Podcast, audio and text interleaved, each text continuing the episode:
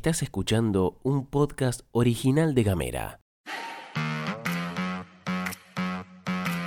Hoy es jueves 31 de marzo, se conocieron los números de la pobreza, el SUTEF vuelve a las calles, avanza la vacuna argentina. Una noticia nos puso un poco tristes y tenemos varias cosas más. Bienvenidas y bienvenidos. Información Editorial. y buena onda. Las noticias en 10 minutos o menos. La pastilla de Gamera. Gastón Lodos. Flor Vaso. ¿Y vos?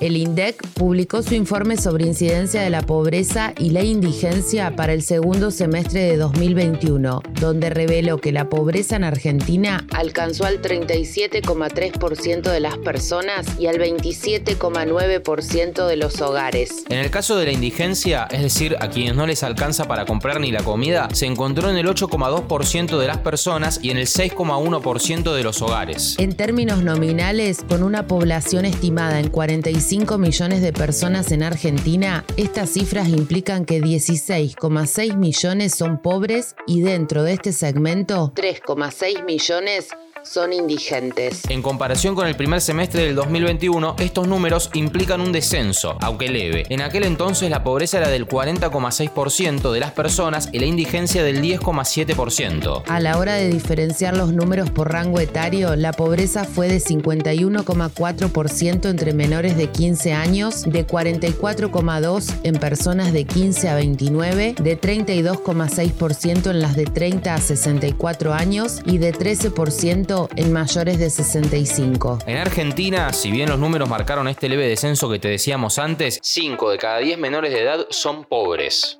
Cambiamos de tema para contarte que este jueves SUTEF lleva adelante una jornada de desobligación. El reclamo es puntualmente la crítica situación que atraviesa la obra social provincial. Por nuestra OSEF, para que nuestra obra social funcione como corresponde y se garanticen todas las prestaciones y coberturas, ni aumento en el coseguro ni baja en el porcentaje de cobertura, que no se decida nada sobre la obra social de los trabajadores y las trabajadoras a espaldas de los mismos. Esto fue lo que expresaron en un comunicado. Según informó el portal desde las bases, esta semana representantes del sindicato estuvieron reunidos con el bloque legislativo de Forja y autoridades de la Caja de Previsión. En la foto también aparece la ministra de Educación, Analía Cubino. Desde la organización sindical informaron que durante la reunión sostuvieron con fundamentación la necesidad de avanzar en la recuperación del régimen jubilatorio docente que les fue arrebatado, según expresan, por el paquete de leyes del 8 y 9 de enero del 2006 con el gobierno de Rosana Bertone. Para sumarle chimichurri a esto,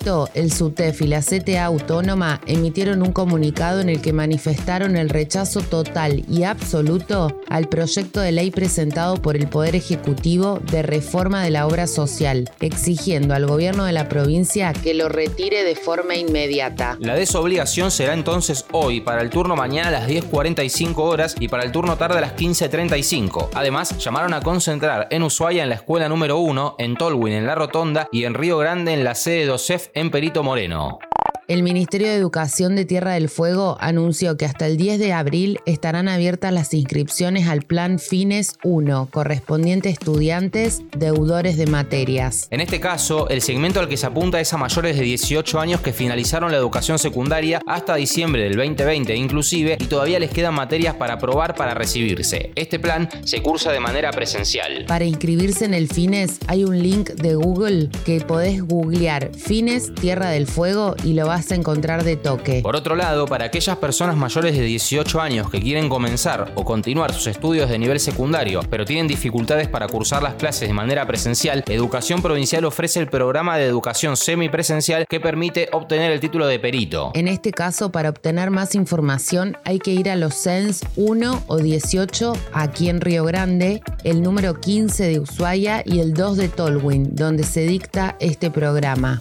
Hace mucho que no hablamos del cobicho, pero esto es realmente una noticia interesante. Aprobaron el inicio de la fase 1 para la vacuna argentina contra el coronavirus que se llama Arvac Cecilia Grierson. Es el nombre de la primera médica argentina. El anuncio lo realizó la ministra de Salud Carla Bisotti y también estuvo el ministro de Ciencia, Tecnología e Innovación Daniel Filmus. Ambos lo consideraron un hecho histórico. El proyecto aprobado por la ANMAT es desarrollado íntegramente en la Argentina por investigadoras e investigadores de la UNSAM, Universidad de San Martín y del CONICET en conjunto con la Fundación Pablo Casará y el Laboratorio Casará. Ingresar a la fase 1 implica que se testeará en humanos para evaluar la seguridad y la tolerabilidad en las personas. La vacuna está basada en proteínas recombinantes, una tecnología que ya se aplica en las vacunas contra la hepatitis B desde hace más de 20 años o más recientemente en la del virus del papiloma humano, una de las infecciones de transmisión sexual más frecuentes. Se prevé que el desarrollo de esta primera fase dure tres meses y en caso de ser aprobada, continuar con la fase 2 y 3 hasta octubre y contar con una vacuna propia antes de fin de año. Por ahora y en esta etapa se va a testear 80 voluntarios y voluntarias sanos con esquema de vacunación completo, quienes recibirán de refuerzo esta vacuna que está en estudio. Antes de irnos, te tiramos una del mundo del cine. Ayer por la tarde el conocidísimo actor Bruce Willis anunció que se retira del mundo de la actuación. Willis, de 67 años, abandona la profesión tras ser diagnosticado de afasia, un trastorno del lenguaje causado por un daño cerebral que afecta la capacidad de comunicación de la persona. Este es un momento realmente desafiante para nuestra familia y estamos muy agradecidos por su continuo amor, compasión y apoyo, expresaron en un comunicado. Y es un buen momento para repasar quizás la película más perfecta que se hizo en la historia en cuanto a guion y probablemente la mejor película navideña de la historia, El relojito de Duro de Matar 1. Instagram, Facebook, Twitter, noticias, contenidos y memes. Seguinos en arroba gameratdf. Vamos con el último día del mes de marzo, que para muchos se hizo chicle. Mañana volvemos. Esto es todo, amigues.